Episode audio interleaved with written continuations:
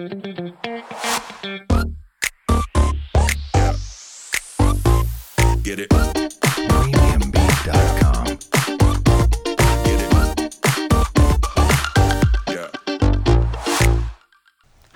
我们是引爆你内心小剧场的 Chatbang，我是 Cleo，我是芭比，欢迎来到我们的 Podcast。在这里，我们会用自以为是的看法，让你心中的小剧场被我们默默的勾勾起来，让你一集接一集欲罢不能。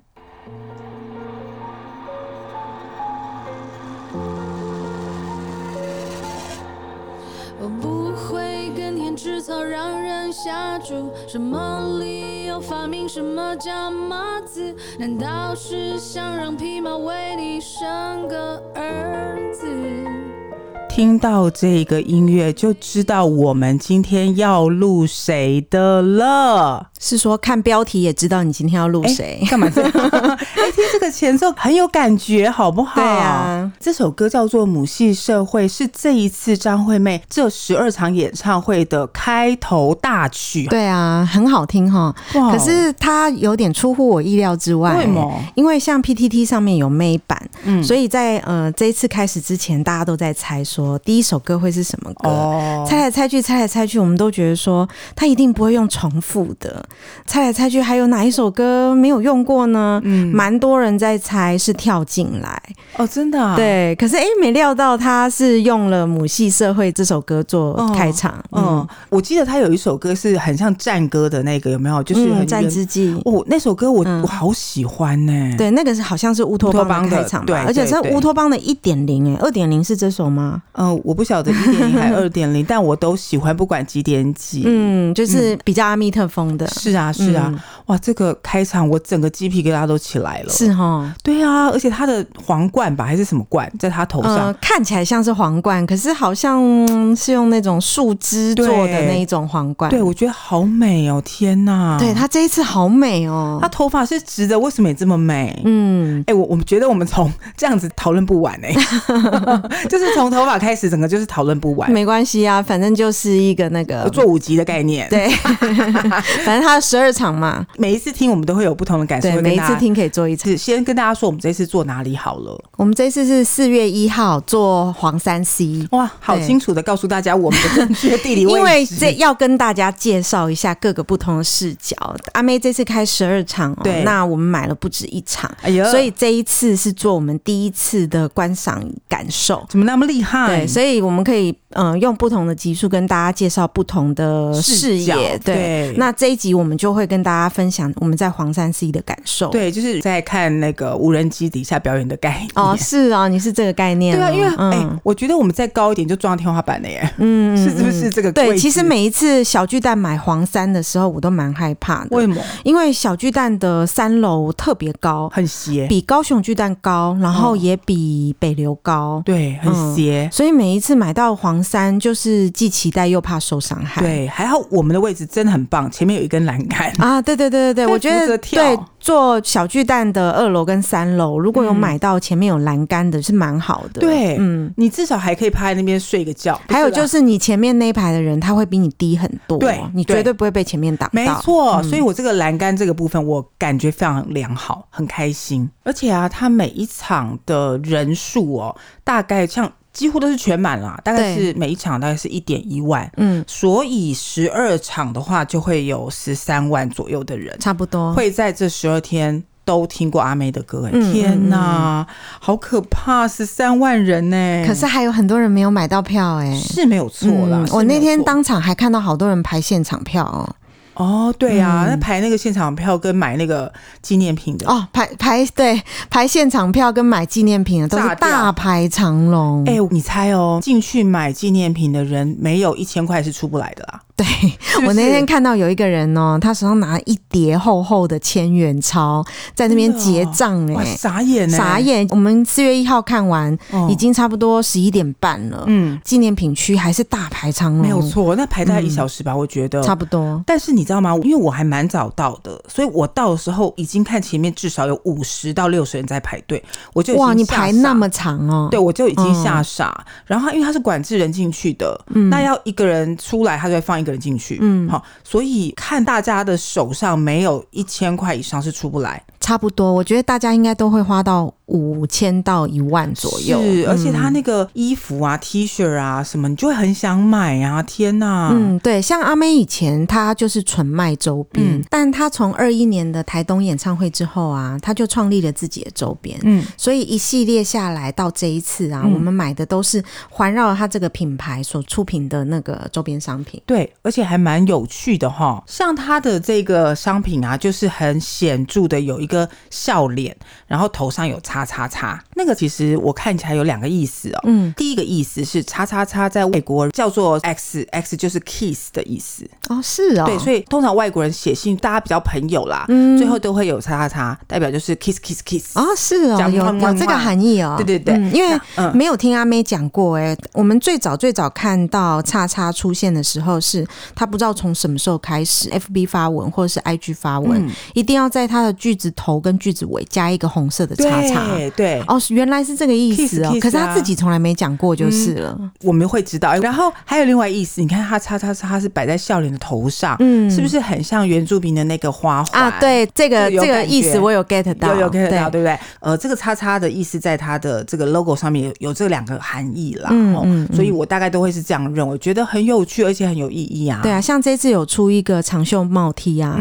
它的背面就是一个大大的圆笑脸，然后头上这样画叉叉叉叉，感觉就。很像原住民头上戴花圈的感觉，对，对，就是要笑脸迎人呐、啊。嗯、这种商品还蛮吸引人，我想大家都买很多哎、欸，而且应该有一点限量的感觉啊。嗯、因为像台东那时候，嗯，有一些商品我没有下手，后来就再也买不到，真的再也买不到哎、欸。对，是下架哎、欸，对，下架。记不记得我们买了那个袜子啊？嗯，我我我有买一个咖啡色的，我觉得蛮好穿的，就没有。那一次我还想买黑色的，是因为黑色没有，我才买黄色的。对，就再也没有出了，实在太气。人对，没关系，我们这次补齐了啊，都在补。我跟你讲，那周边商品店真的很多人，对，而且它设计也蛮漂亮的哎、欸，嗯、它是以前周边都比较阳春，对，就是在外面搭个棚子，嗯、然后弄个收银机就开始贩卖了。可是他这一次特别到小巨蛋里面去租一个店铺，对，把它弄成快闪店的样子，就有一种嗯升级的感觉。是啊，嗯、那。加强防疫，这个也蛮好的啦，就是哦，你说店内人不要太多，对，然后你要扫码才能进去，嗯、然后进去是出一个才放一个，你在里面时间也不能太久。哦，所以是这个原因哦，嗯嗯、我觉得其实还蛮好的啦，嗯嗯，这个就是我们讲的周边啦，还没进到我们演唱会的本体呢，光周边就讲不完了。对，那我想介绍我们本体之前，我也再介绍一下这一次演唱会，因为大家都有看到，其实规格很惊人，对啊，很惊人，对。它的制作成本超过三亿。嗯，好，然后当然票房一定超过这个啦，超过三亿。那人家新闻是估四亿两千九百万嘛？对。那其中呢，光搭台哦，租那个场租的费用就三千一百万呢。你是说光小巨蛋吗？嗯、还是小巨蛋加搭台？呃，小巨蛋的租金吗？租金，租金就三千一。那因为它是提前十一天就开始搭，嗯，所以他就要算很长，几乎很长的占领那个小巨蛋的时间嘛。但其实是啦，每次阿妹的演唱会应该都会至少提早，以前比较少天呢，大概是三四天，嗯、但这一次有到一周以上。对，因为他这次灯光是不是很惊人？对，这次灯光很惊人，惊人到我们做黄三 C，原本以为视野很好的，全部被那些惊人的灯光跟 LED 板给遮住啊。对，我觉得坐在三楼的好处是你用鸟看的方式看它的 LED 灯如何在两边以及中间像水流过来那。这样子的呈现，对对对，我是觉得是是一二楼可能感受不到，嗯，对，这个一二楼比较感受不到，三楼比较感受得到，但三楼会被一个天花板灯挡到，嗯，对，就是这样，就是有一好没有有一好没有两好啊，对，那这个是 LED 灯很惊人的部分嘛，嗯，那另外还有一个很惊人，就是它的音响，我的妈呀，对，它这一次是用到一一点一的杜比声道来制作它的声音输出，我我傻眼呢，因为它一个 opening 杜比音响的那个荧幕跟那个音效已经那个测试音已经出来了嘛，哈，呃，后面所有的音响呈现，我想是我以前坐在二楼跟三楼都没有感受过的那个音响是好的。对，这一次的演唱会的呃音效效果啊，我觉得比以往的演唱会来的更立体，好立体，嗯、而且它的小细节我都听得到，哎，对，还是我耳朵说忽然就是很灵敏。我觉得是他这一次在那个音响效果上真的有比以前就是增加了很多，嗯，让声音变成立体那样子的效果。他其实下足很多功夫在这个声音上面的体会，嗯、里面的编曲，等一下我们也可以谈啦，编曲啊、歌曲、音乐性等等的，是已经毋庸置疑。但是他这个硬体的设备哦。我觉得这次实在是太棒了。对，嗯，据特区的朋友说，嗯，特区的地板还蛮特别的。怎么样？连地板都是 LED 灯，真的。对，然后，呃，众所期待的内尔区，对。让大家有那么一点点失望，为什么？因为大家原本以为是镶在舞台里面的，可是呃，后来大家看到内耳区就只是比较靠近舞台的那一区而已。嗯、呃，我觉得不止而已吧。到最后阿妹会有惊喜出现哎、欸。对，那内耳区的福利是阿妹在最后面快要结束的时候，她其实是有一个唱台会从天上降下来，然后她那个降下来的高度几乎就是人头顶的高度。我觉得大概只有离地面一百八十公分左右。然后他会邀请乐手上来，然后他自己也会在舞台上面唱跳。做内尔区的朋友呢，就可以很近很近的观赏到他。所以内尔区的朋友觉得最嗨的就是这个画面，最值得了吧？哎、嗯，不，刚刚之前我应该说，如果不想要爆雷，开始以后就不要听了。就是现在没关系，你到时候有有雷渗入，对，真的是有雷。好，因为我们本来就是讲感想的啦，嗯、所以我们也没有要不雷啦。嗯、就是如果没有要被爆的人，就不要点进来听。对啊，点进来听，发现哦哦。哦雷了，赶快跳出去。对，就是 看完再来听。对，现在开始就是一个雷雷喽，雷雷中雷哦，雷区来了，雷区来很多雷喽哈、嗯。呃，我我觉得的内尔区大概就最值票价就是阿妹会出现在你面前，而且她已经很久没有用这一种呃小舞台降到大家头上了。对，之前是气球飞飞去嘛，气球也还好哦，气球对，是不是气球？可是只有在高雄 Amazing 的时候，啊、让人比较有感觉。对啊，因为它是搭着热气球嘛，也是离地面很近。啊、那我那时候记得是在体育场，它是绕着体育场的跑道来搭乘热气球，大家就很疯狂的一直跟在热气球后面啊。那一次也蛮好玩的。不是，可是它那个阿妹距离地面那时候是稍显远的点，大概有三公尺。可是这一次它是很近哎、欸、哦，所以那一次 Amazing 呃有。受到福利的是哪些人？是坐在看台区上的人，是不是？对，那一次我是在看台区上，就离他好近哦，他手伸出来，你都很想说抓住他这样子，就摔没有啦，还是有一定的距离啦。对，嗯、就是就是大家的福利都会是不一样嘛，所以我觉得内尔区大概就是这个很 hyper 的地方。嗯、我看到好多朋友的照片是照到很近的，然后那些朋友都说哇，此生足矣，居然可以照到这么近的照片。对啊，其实他只有这个机关哎、欸。你看，他就其他也没机关了、嗯、哦。对，他这一次号称没有舞群，然后没有机关，没有嘉宾，嗯，没有嘉宾这样子的一场纯音乐的演唱会，嗯、我喜欢。对，我也喜欢，尤其是这一次他用了大量的管乐手跟弦乐手在台上，就是像之前我们有分享过于丁密的演唱会嘛，嗯、他的演唱会就对、嗯，就是有请一些嗯弦乐手上来。嗯、那于丁密之前的苏打绿都未了那一场演唱会，更是请了一个大编制的交响乐团来。那那时候，其实我就觉得说，哎、欸，阿妹如果可以跟管弦乐团合作做一出演唱会，多好！没想到我的愿望就成真了、欸，真的。因为我印象中，他上一次跟管弦乐合作，已经是好久好久以前的《歌声魅影》了，在香港的演出，台湾也没有、嗯。你看他这一次很把音乐性摆在很前面。据我的。其他的朋友告诉我们啊，说他这次的影响啊，在基本舞台左右的两串大影响之外，红紫区跟黄二区上方也都是影响。对，他这次布的音响的点比较多，嗯、所以像比如说我们坐在三楼，听起来声音就会更立体。嗯，因为我们已经坐在最后面了，所以我们的声音带是从前面这样子音浪这样冲过来。可是如果坐在中间位置的人，他大概声音就会有前后左右喽，那就会是更不一样，更有立体感。对，等我们坐到中间，再做一集中间的给大家听。嗯，哇，好期待！我在几天后再去听一次。对啊。那我们就直接进入到主题的部分了。主题，主题，你看我们过了这么久才要进入主题，没有啊，就是阿妹演唱会太多可以说的了。那好紧张，嗯、就最喜欢。嗯嗯，我我想先问你哦，你觉得这一次的阿妹的这样子一个音乐的编排，我们先讲总体感觉好了。嗯、你觉得音乐编排你有没有觉得很失望，还是觉得嗯还不错？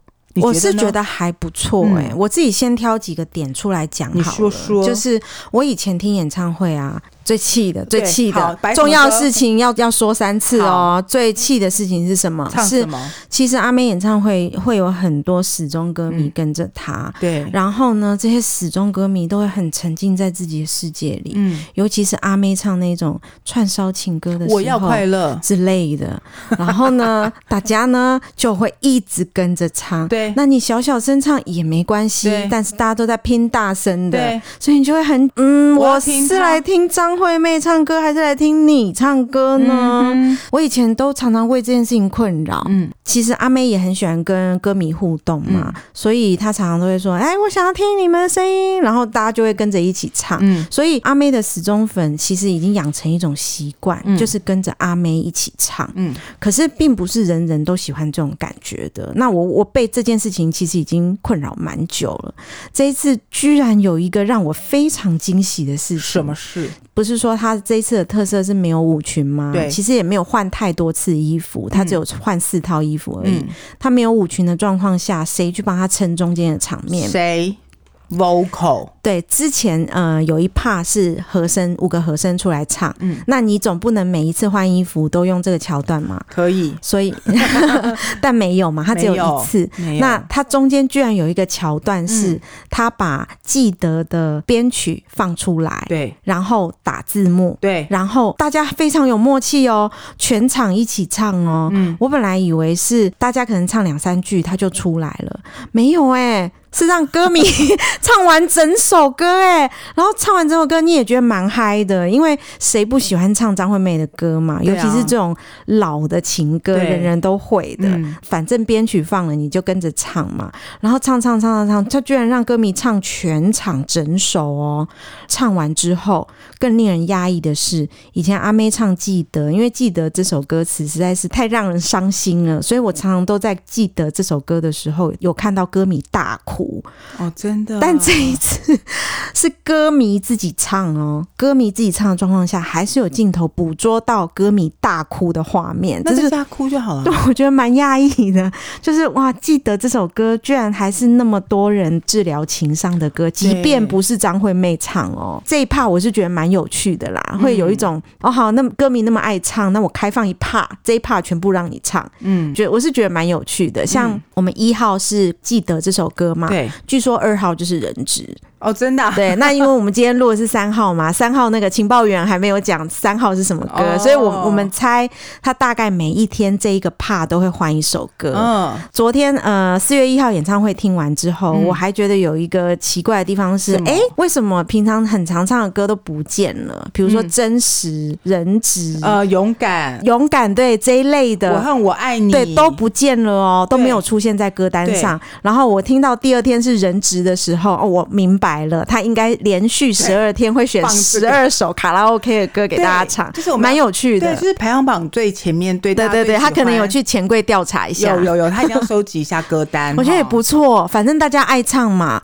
那那个时间就是听众唱，然后他下去换衣服，对，我觉得也不错，对，很聪明的一个一个部分。从来没有在哪个演唱会看到有这样子的桥段过，我不知道歌够熟哎。而且还有就是，如果这首歌不够经典，大家不会唱的话的那一个歌手。手如果做这件事情，应该会被骂死。会糗，想说哎、欸、人呢？对，哎那你不够对，而且他的编曲就是完整的哦，就是完整可以让你唱歌的编曲、哦，就是从头到尾哦都没有说、嗯、哦我有卡一段、哦，没有哦，没有哦。对，那要是其他歌手，我想应该会被骂，但张惠妹就是有这个本事，她就是非常的霸气，嗯、就是敢。对，而且我觉得还有还有最棒，就是有一些歌都用前奏跟间奏带过。哦，对，这次还有很特别的，是是我们之前就一直在猜说歌单会不会又老。很难，就是又老又 normal。对，因为他这种世界巡回，觉得阿密特之后，其实已经呃还蛮长，就是集所有歌曲的大成了。有一些呃，比如说情歌串啊，Amazing 著名的，或者是。乌托邦的舞曲串。这些都是大家很熟悉的桥段了。如果这些呃情歌串跟舞曲串就再次出现的话，可能会让人家觉得，哎，有没有一点新的感觉？所以我这次很怕他会再做这样的事情。就舞曲大帝国的概念。对，阿妹在演唱会说，她说这一次我在筹办演唱会啊，我的工作人员最伤脑筋的一件事情就是，以前我看过的东西。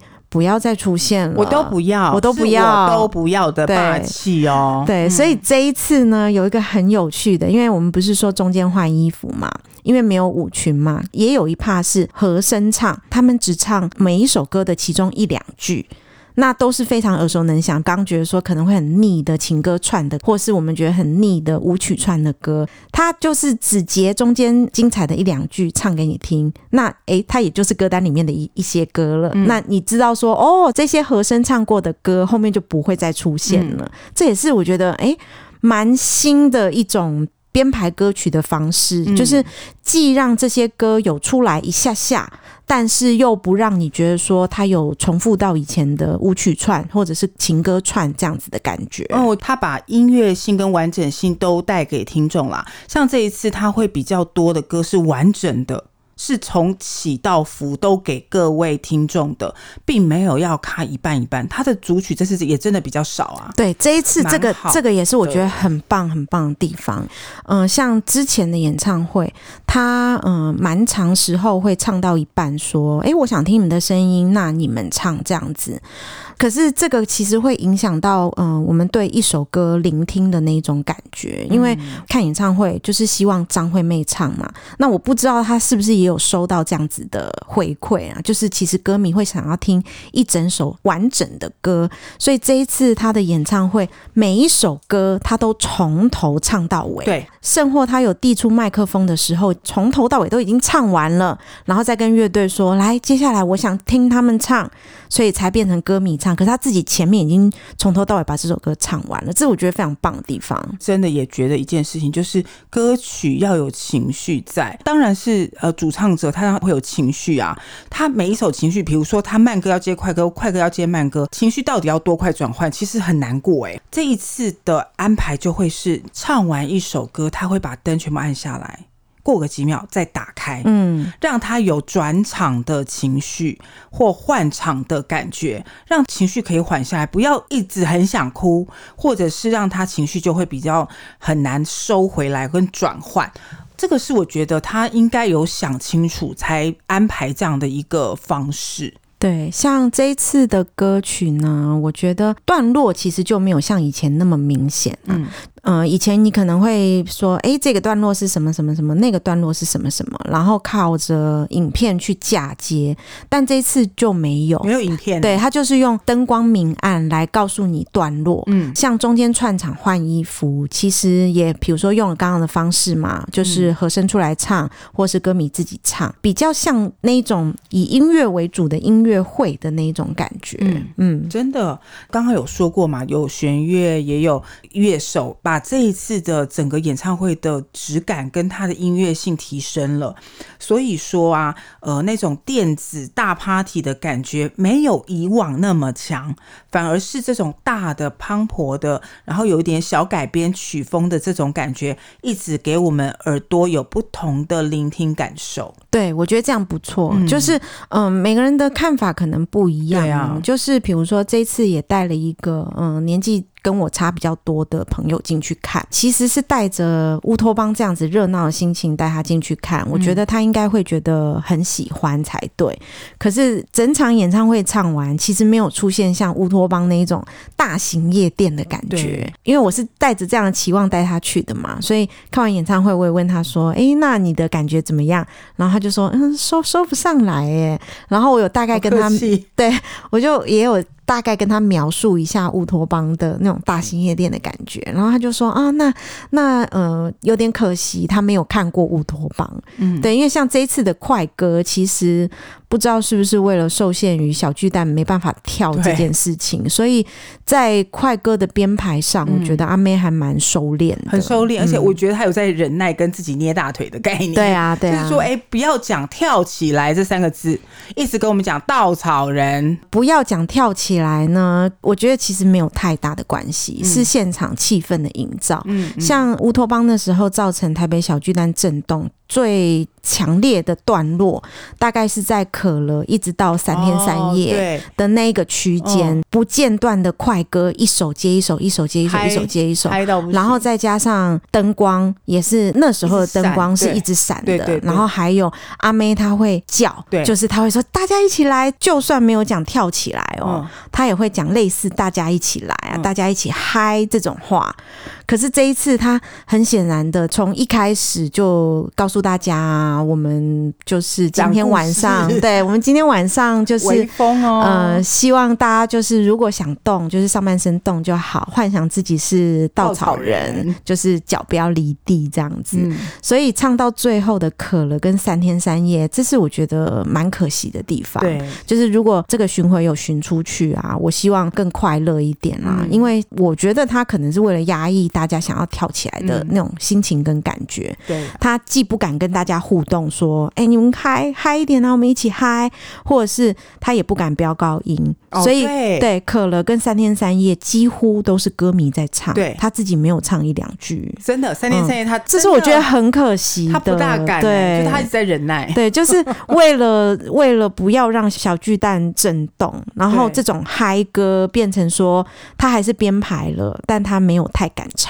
嗯嗯，这是我觉得比较可惜的地方。啊、但你讲到这个。比较可惜，大家没有嗨起来的部分，我想要也带到一个，我觉得其中一个 part，大家可能会比较无感，但我想要讲这一件事情。嗯，呃，他有用钢琴去找一个钢琴家叫许玉英，嗯，唱了两首歌，一个是难搞，一个是三月。这首歌其实我们已经很习惯它的背景，跟它 CD 里面音乐本来就会是以钢琴伴奏为主。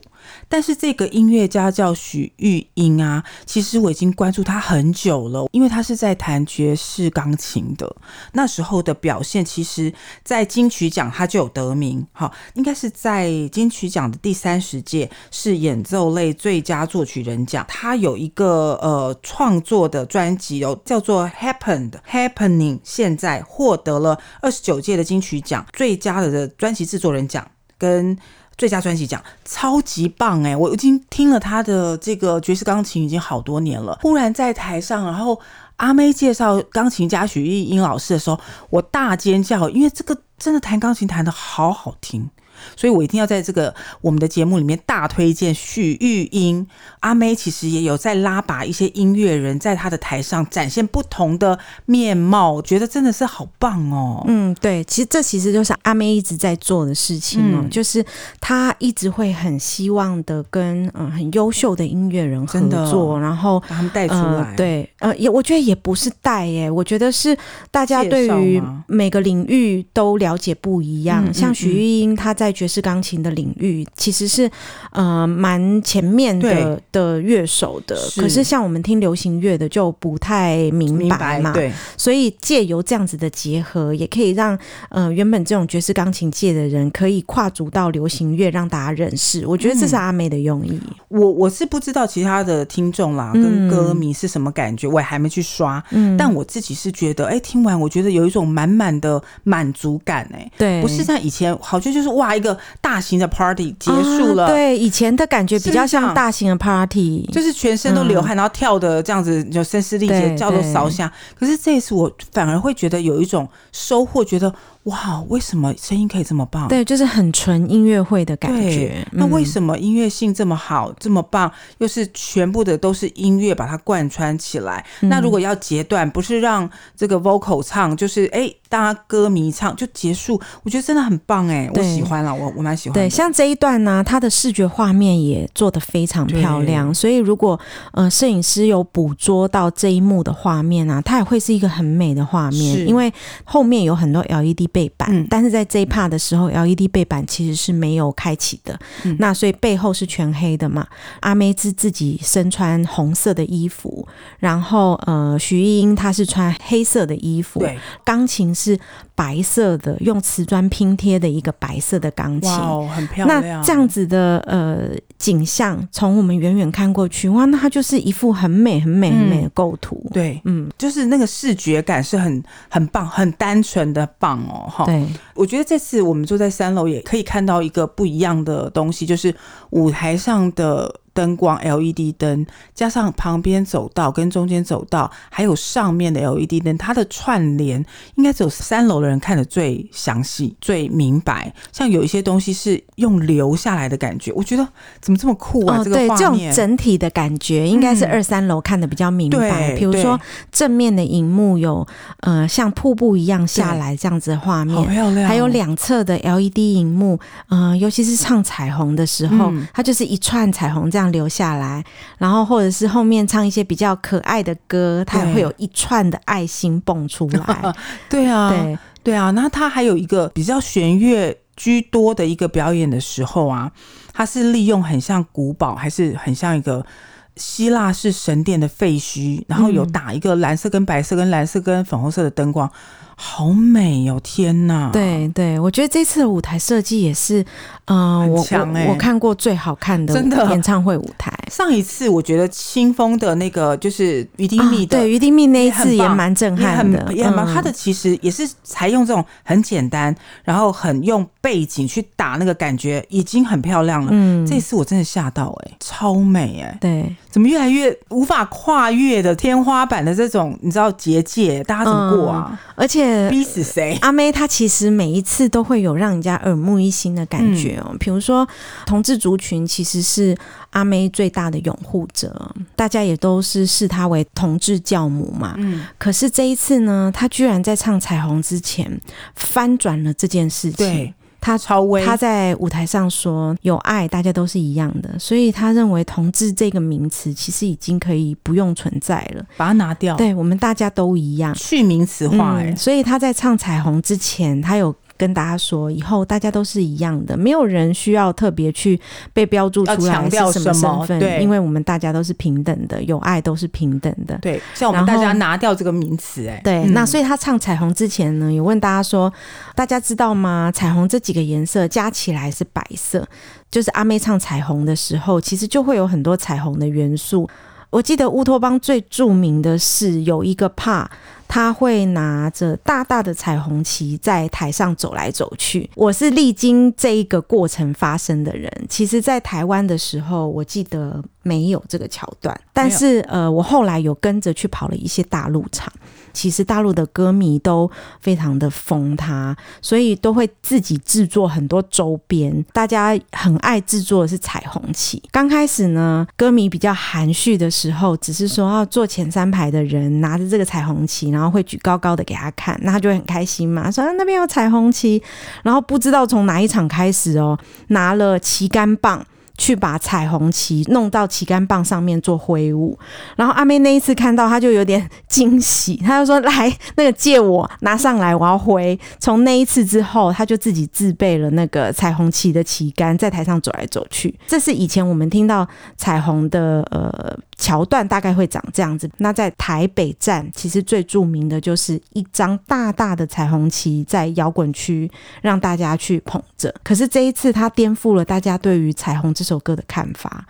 再也没有彩虹这样子的东西出现了，因为他有说嘛，那么多颜色结合在一起是白色，所以呢，他开始唱彩虹这首歌的时候，只有台上一盏非常大的 spotlight 是白色的，唱唱到后期的时候，才有呃彩虹的。颜色从两侧的 LED 墙流出来，这是一个新的听彩虹的体验呢，就跟以前真很不一样。嗯，觉得大家都不断的进步，我想阿妹也看到这样的一个趋势，认为说其实不需要再强调什么，我们都是一样的这样子。我觉得很有趣啊，他嗯走得很前面，我觉得他的 mindset 一直都走得很前面，我觉得他的 mindset 是很、嗯、很棒的，对啊。这一次，我觉得它是创新，在一个观众的体验，就是它结合了声音、灯光，整个感受是沉浸式的体验。对，我觉得这一次是沉浸式的体验，是真的很很，就是不是在讲假的。还记不记得我们好几次的演唱会，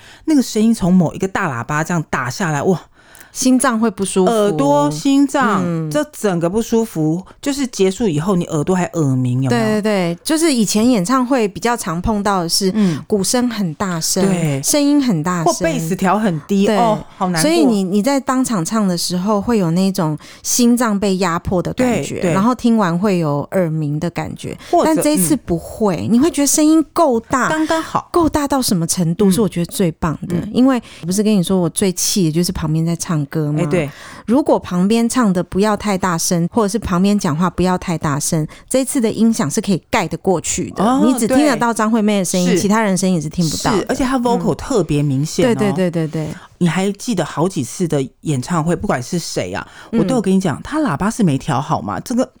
破掉就是不奇，很奇怪，他的歌手被闷住，声音被闷住，然后某一个乐器的声音被凸显，你就会觉得特别刺耳哎。呃，这一次的那个音乐的感觉跟以往有很大的不同。对，应该是因为他这一次请了非常知名的电影录音师杜笃之大师来作为他的整体音效的编排者。真的，嗯，哎，他大师真的是大师哎，对啊，好厉害，他得过十二座金马奖哎，天哪，每一届都他拿就好了。把这么重大咖级的把他来做演唱会，就也是一个很颠覆哎，因为。一个做电影的跑来做演唱会，好跨界哦！是啊，我觉得他这次就有一种艺术家结合在里面。对对对对对，他自己也有说，他说：“我觉得这一次的演唱会好像一个艺术品哦，真的可以拿出去做展览那一种。”是是是，是真的哦。刚刚也说到嘛，许玉英啊，这些艺术家哇，大咖都来帮忙，这个让这个体验是很不一样的。对，哇，太喜欢了。那我们就再期待下一次，对吧？对啊，反正也不是反正，就是我们这一次有买了几场，所以我们做各种不同的区域，对，想去体验各种不同区域的感觉。再跟各位报告，对，而且还有就是阿妹演唱会听一场是不够的，很不够。就是呃，如果有有办法的话，我 会希望那有兴趣的人可以多听几场。是啊，我们是想听更多场啊，但真的买买不到啊，都抢到手要断掉了，对，怎么办？其实中间有一直在刷，就再也刷不到了。是啊，我、嗯哦、真的大家是很厉害耶。对啊，可是我看蛮多人试票的时候也有买到啊，努力刷一定会刷得到。哦，那好难。那反正他一直到十六号都还有嘛。假设大家听了我们的节目，真的觉得非常喜欢，嗯、那你也可以去现场排排看。对，你去排排那个现场票，嗯、那再不然你就听我们各个系列张惠妹的 podcast 也可以。对，因为张惠妹我们做了好像有四集吧。对对，其实张惠妹可以分享的东西实在是太多了，太多，太多，所以每一次只要我们有去参加张惠妹的表演，嗯、我们一定会分享出来。嗯、那大家如果是呃没有听过我们以前的，然后是张惠妹的粉，也可以回去追我们旧的集数。更推荐的是新粉，新粉因为对张惠妹比较没有那么多了解嘛，那听我们的节目可以快速的去收集一些以前的资讯。是啊，嗯、而且最重要的是还有好多歌曲，其实我们都有拿出来互相探讨呢。嗯，对，在隐藏版的自己去找哦。对，像一六一七年的乌托邦啊，那时候我碰到的妹迷哦，大部分都还是大家都认识，大概从一二年认识到一六一七。可是这一次哦，光是你在路上碰到的，或者是看那个新闻报道的，去采访一些路人的，你会发现，哎。居然有很多新的妹迷出现了哦！新的妹迷年纪小到那一种姐妹出版的那一年，他们都还没有出生的那么小的歌迷，嗯，新歌迷已经诞生了。嗯哼，嗯，好，那就欢迎大家来听我们的 Podcast，还有我们的 YouTube 上面也有哦。对啊，追起来，追起来，追起来。嗯，好，那我们就下一次张惠妹的节目见。对，再跟大家分享张惠妹演唱会的心得。拜拜。嗯，拜拜。